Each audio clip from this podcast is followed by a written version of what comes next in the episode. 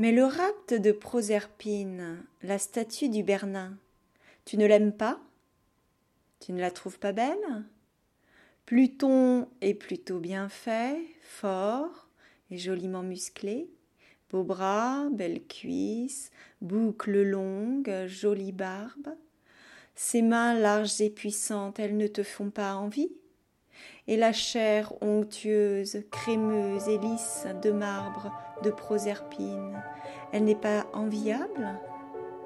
Ses mains sur sa cuisse, sur sa taille, elle n'est pas belle cette femme? Avec ses bras levés au ciel, comme si elle s'offrait. Tu le ressens, ce désir de Pluton, de l'homme dominant au désir impérieux, cette force impétueuse, excité par la violence de l'action, excité par la résistance de la femme, comme ton chat excité par l'écouinement de la souris, qui s'en empare, prédateur. Oui, d'accord, mais quand même.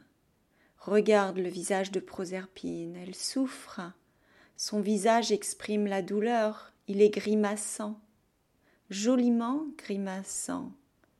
Est-ce que la douleur de Proserpine fait partie du plaisir? On dirait bien que oui. C'est Ovide qui le dit, lui qui a tant raconté de viols.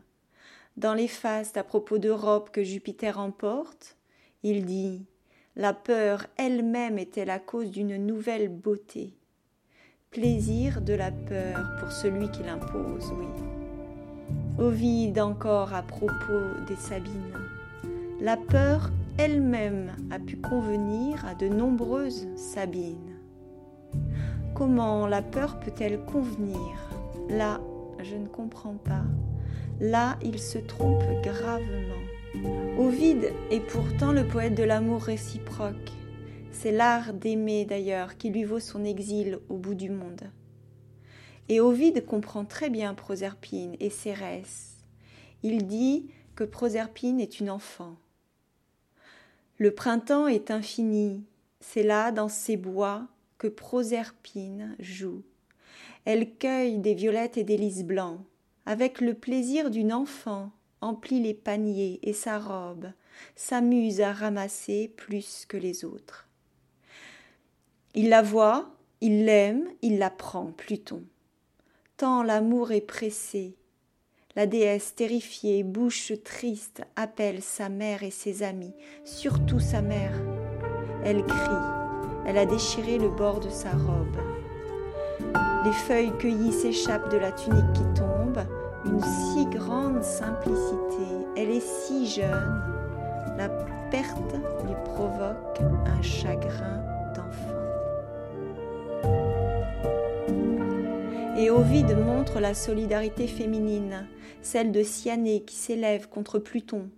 Quand il veut entrer sous terre avec son butin sous le bras, elle lui dit Vous n'irez pas plus loin.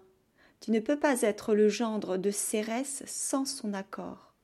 Il faut demander, pas prendre.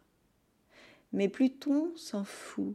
Il est le dieu des dieux, le frère et l'égal de Jupiter qui d'ailleurs explique à Cérès, la mère de Proserpine, qui crie au viol, qu'elle se trompe de mots, juste de mots.